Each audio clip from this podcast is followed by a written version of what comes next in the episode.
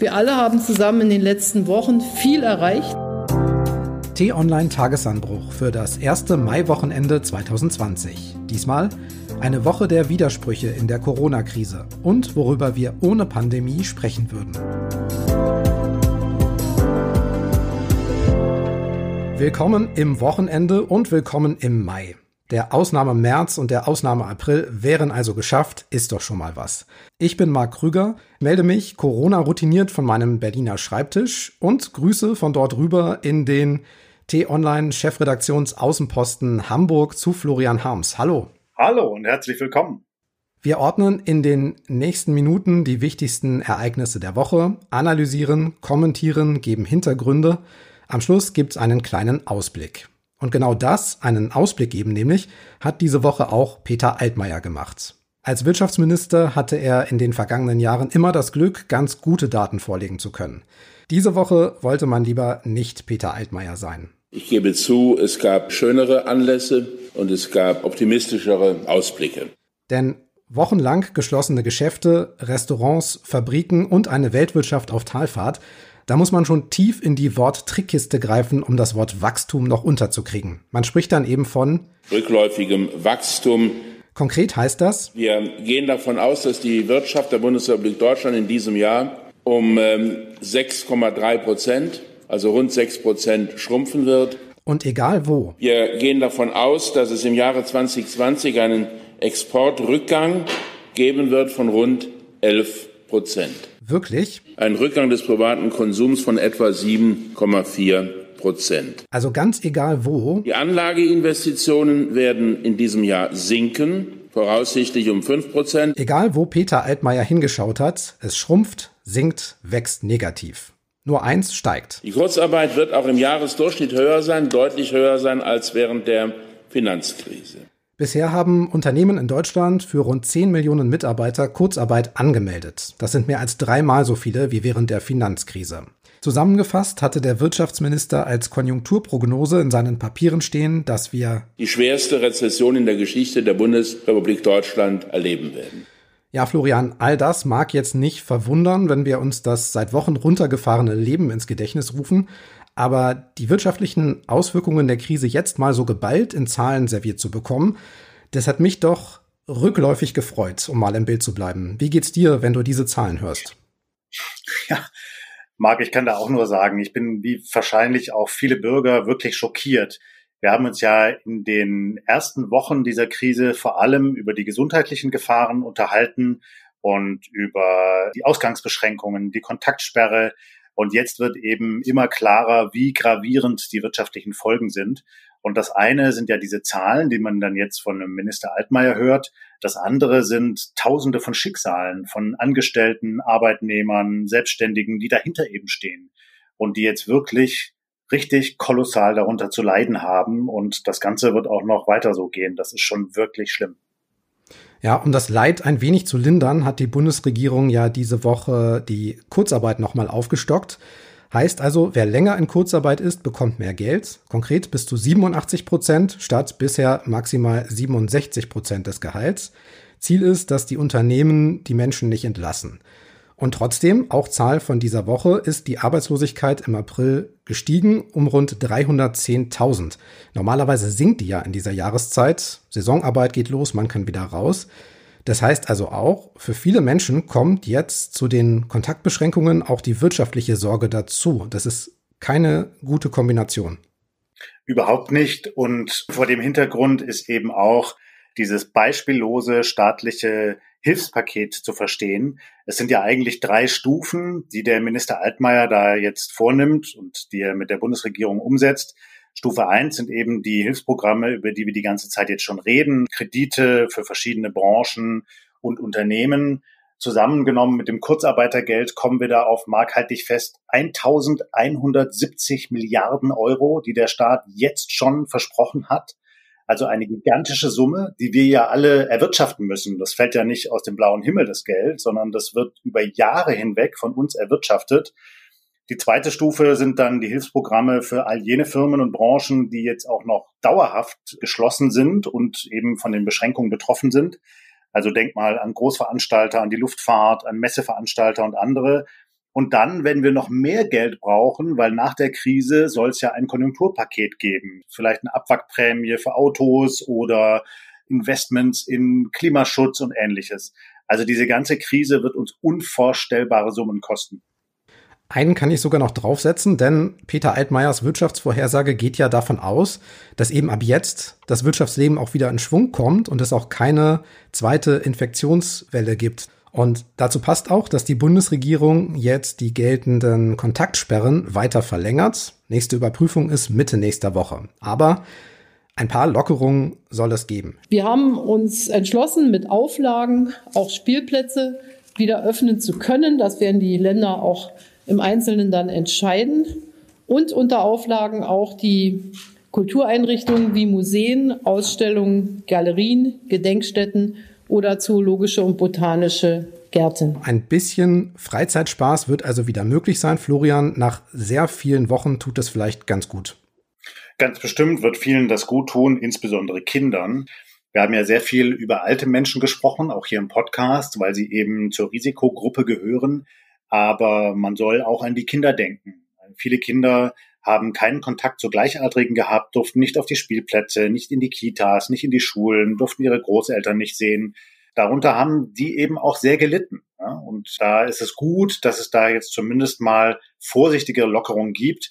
Und wenn die Eltern einigermaßen verantwortungsbewusst sind und eben darauf achten, dass das auf dem Spielplatz trotz Toben nicht zu eng wird mit anderen Kindern, kann man sich ja auch vorstellen, dass das möglicherweise ganz gut durchzuführen und zu handeln ist. Dabei sollten wir aber nicht vergessen, dass es jetzt neue Studien gibt, die darauf hinweisen, dass eben auch Kinder sich infizieren können und das Virus eben auch weitergeben können.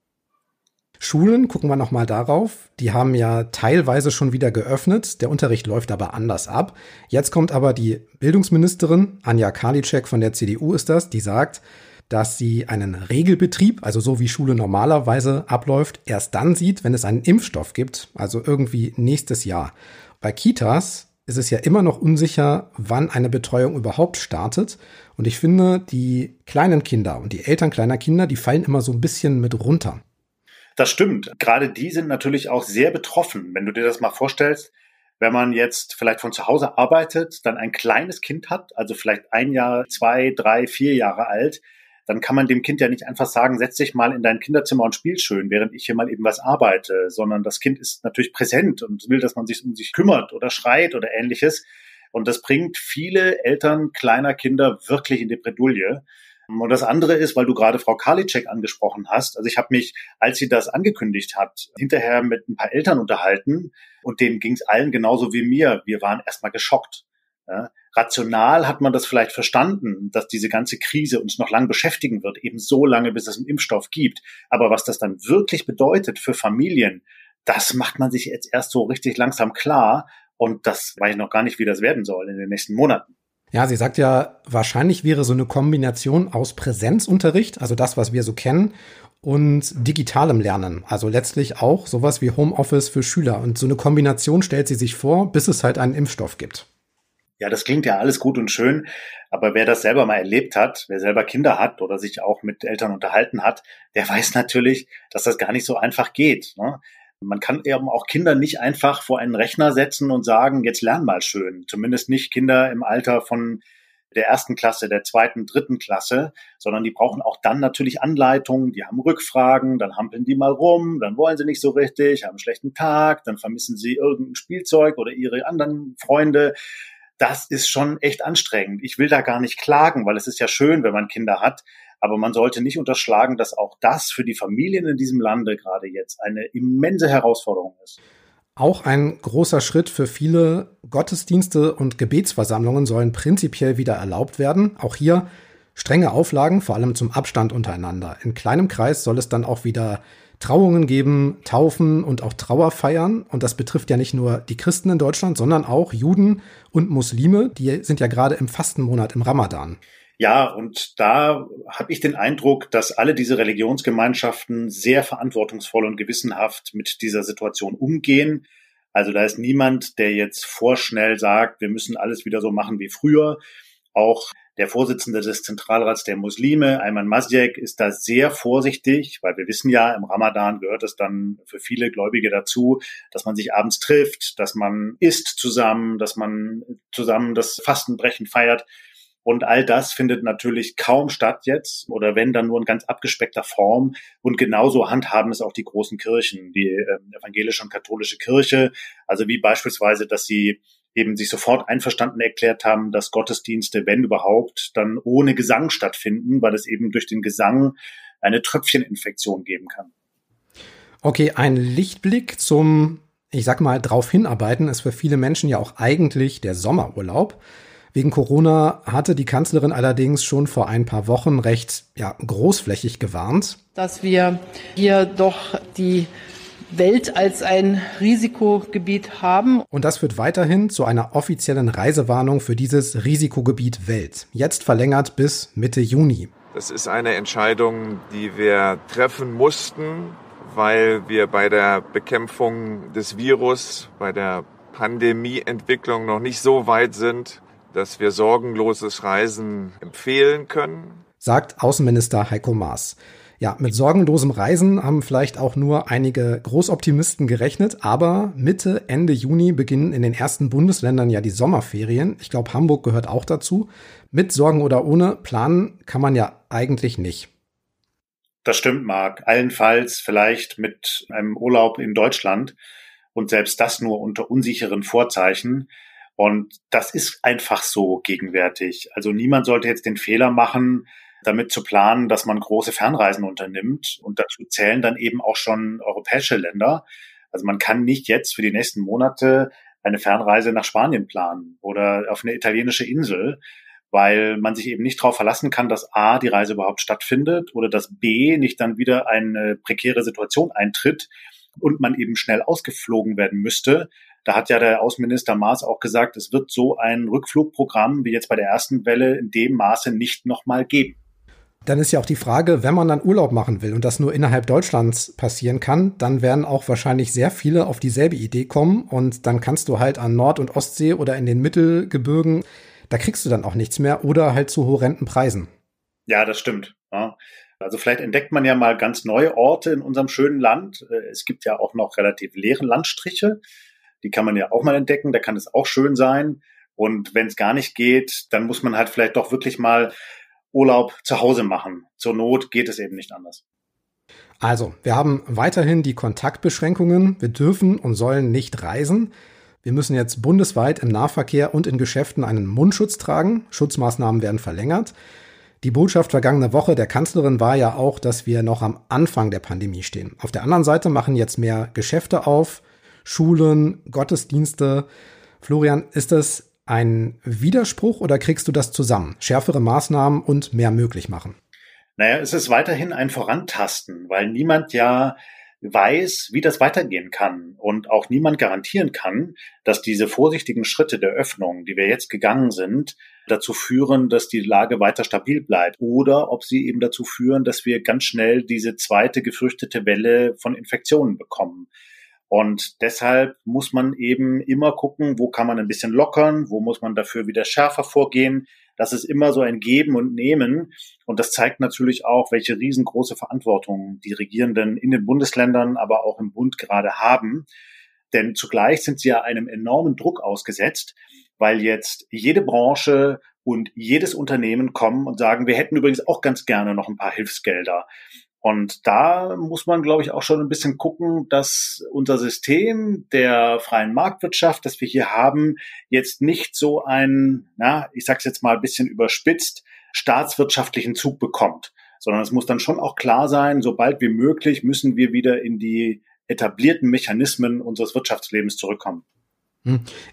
Ich frage auch deshalb, mein Eindruck ist jetzt, dass es in dieser Woche einen ziemlich wichtigen Punkt gab von der Durchhaltemoral her, dass es für viele Menschen schwierig ist. Die Botschaft vom Robert Koch Institut ist, wir kommen bisher ganz gut durch, die Krankenhäuser sind nicht überlastet.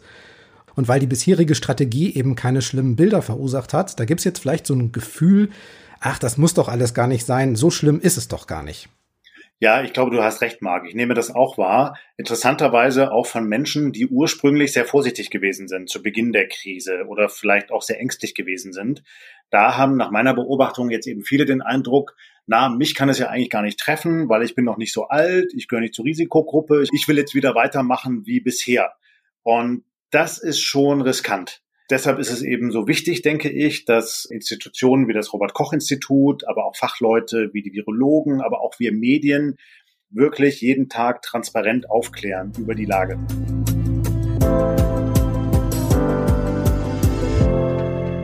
Überall geht es nur noch um Corona und die Folgen. Verständlich.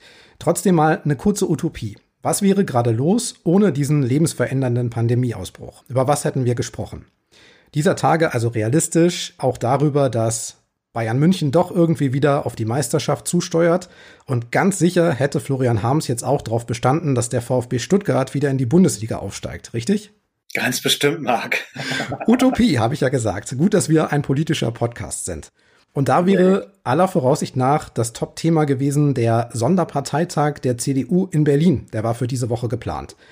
Nach dem angekündigten Rückzug von Annegret Kramp-Karrenbauer Anfang Februar haben ja drei Herren Ambitionen angemeldet. Ich habe mich äh, nach reiflicher Überlegung entschlossen, meine Bewerbung und Kandidatur um bei diesem Bundesparteitag erklärt. Als Vorsitzender der CDU Deutschlands.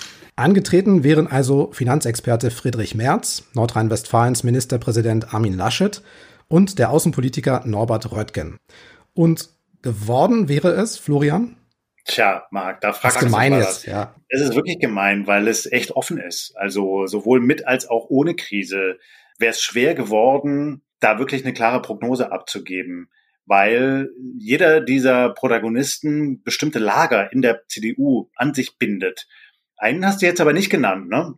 Ja, mit Absicht nicht, aber ich dachte, dass du den vielleicht jetzt einführst dann würde ich den gerne noch einführen, weil der natürlich durch sein Krisenmanagement jetzt enorm Oberwasser gewonnen hat. Das ist der Markus Söder in Bayern.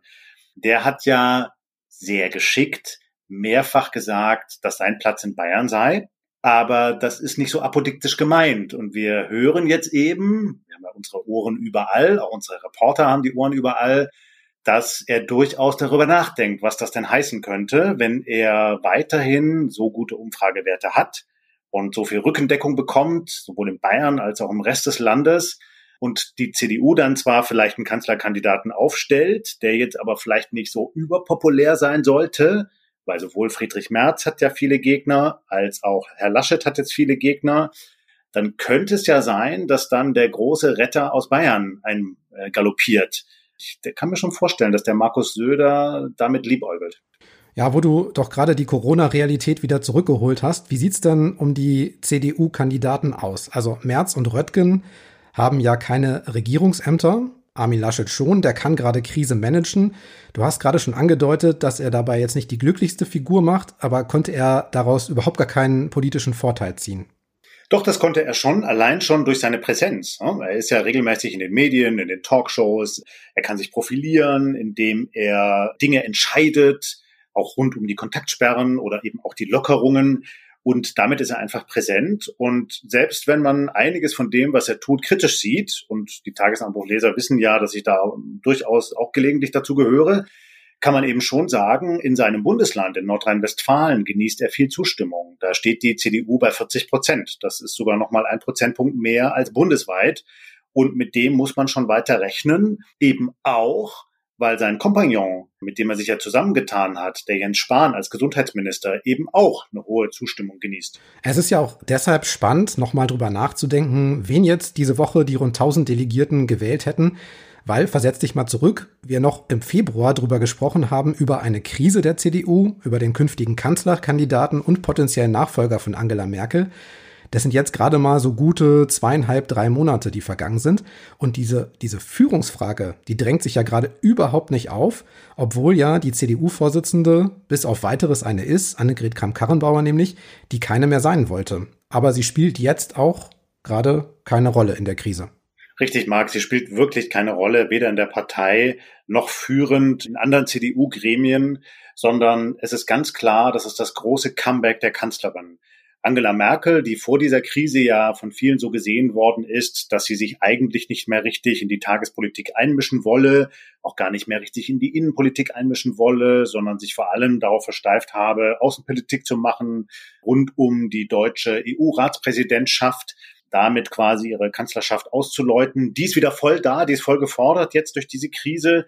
Ihre Entscheidungen, die sie ja auch sehr viel umsichtiger kommuniziert als damals in der Flüchtlingskrise, die werden eben wirklich von sehr vielen Bürgern auch anerkannt und für gut befunden. Und da, wo vorher ein Vakuum gewesen ist, da ballt sich diese ganze Macht jetzt wieder im Kanzleramt. Das macht natürlich auch etwas mit den Bewerbern um den Parteivorsitz. Also von dem Friedrich Merz hat man lange nichts gehört. Erst war er an Corona erkrankt, dann ist er gesundet. Aber jetzt hat er eben kein formales Amt, mit dem er sich profilieren könnte. Das hat ihn geschwächt. Und bei Armin Laschet ist es eben so, dass er durch seine forsche Lockerungspolitik wirklich viel Kontra bekommen hat. Nicht nur in der Bevölkerung, sondern auch in der Union. Weshalb ich eben sagen würde, dieses Wettrennen der Kandidaten ist gerade wirklich wieder offen und es kommt dann sehr stark darauf an, ob es einen Parteitag geben kann im Dezember. Das ist ja immer noch nicht ganz klar, weil es eine Großveranstaltung ist. Und wenn es einen geben kann, wie die jeweiligen Kandidaten sich da zeigen. Es könnte so sein, dass am Ende wieder einfach die beste Rede, die mitreißendste Rede entscheidet, wer dann neuer CDU-Chef wird.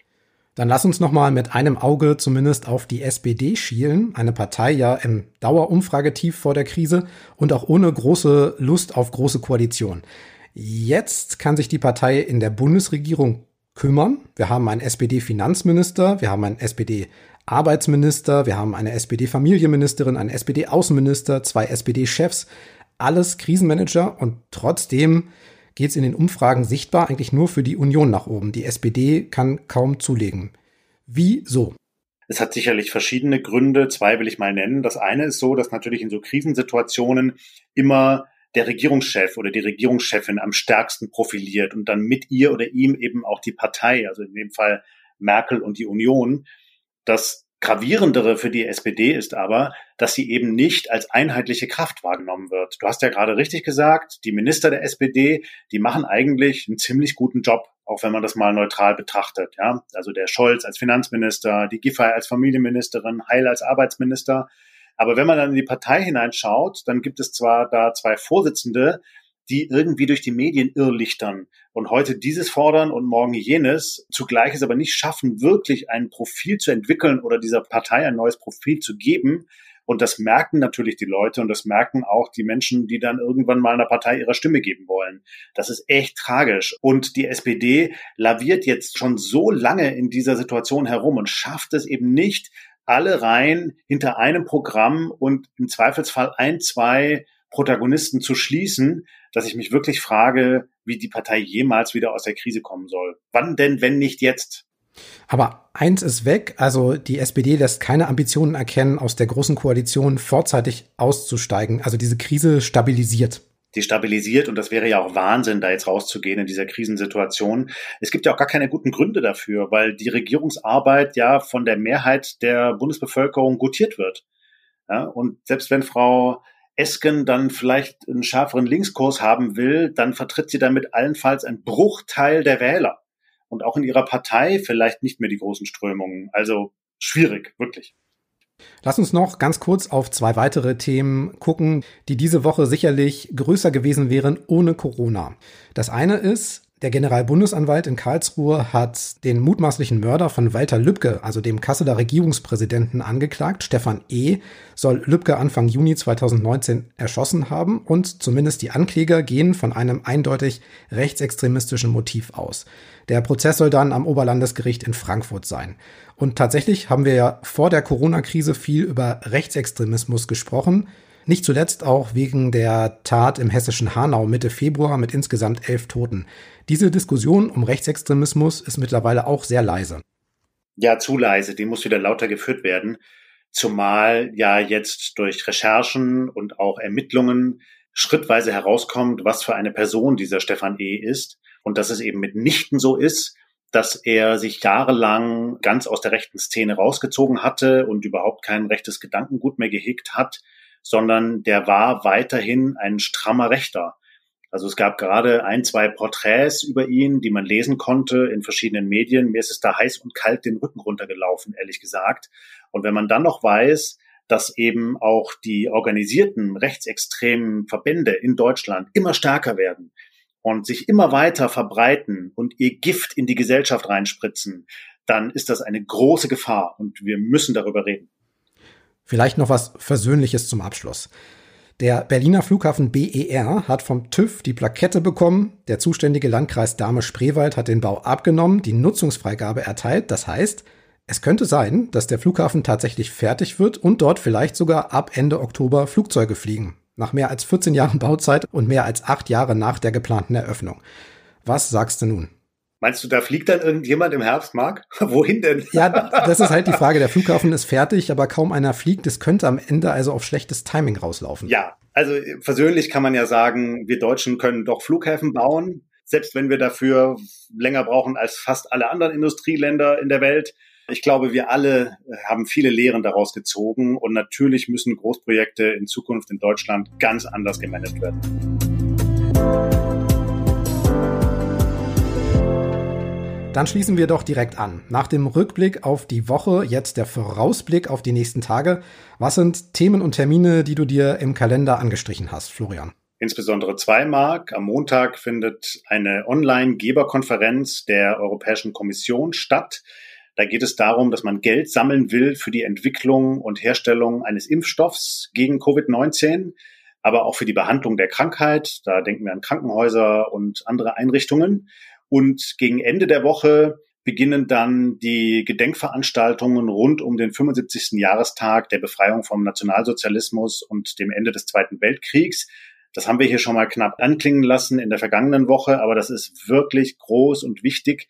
Und wir werden ein wirklich rundes Programm dazu auf T-Online haben. Insbesondere unser Zeitgeschichte-Redakteur Marc von Lübcke hat sich verausgabt in den vergangenen Tagen, hat sehr viele interessante Artikel produziert und unter anderem drei Interviews geführt.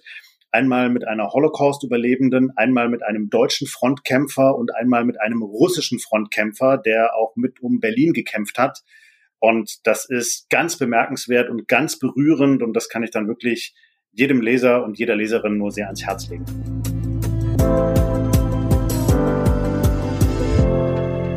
Diesen Podcast hier gibt's nicht nur am Wochenende, sondern auch Montag bis Freitag in einer kürzeren Version. Immer ab 6 Uhr morgens können Sie damit in den Tag starten. Einfach in Ihrer Podcast-App Tagesanbruch eingeben, abonnieren. Auch Ihrem Sprachassistenten von Amazon oder Google können Sie sagen, starte T-Online Tagesanbruch. Alles zusammengefasst und ein paar Hörtipps finden Sie unter t-online.de-podcasts. Ansonsten freuen wir uns riesig über Bewertungen bei Apple oder Amazon und über Post von Ihnen. Dazu gebe ich Ihnen mal unsere E-Mail-Adresse podcasts.tonline.de. Für heute war das hier unser Beitrag für ein hoffentlich schönes, langes Wochenende. Danke für Ihre Zeit und tschüss bis zum nächsten Mal. Tschüss und bleiben Sie uns gewogen und gesund.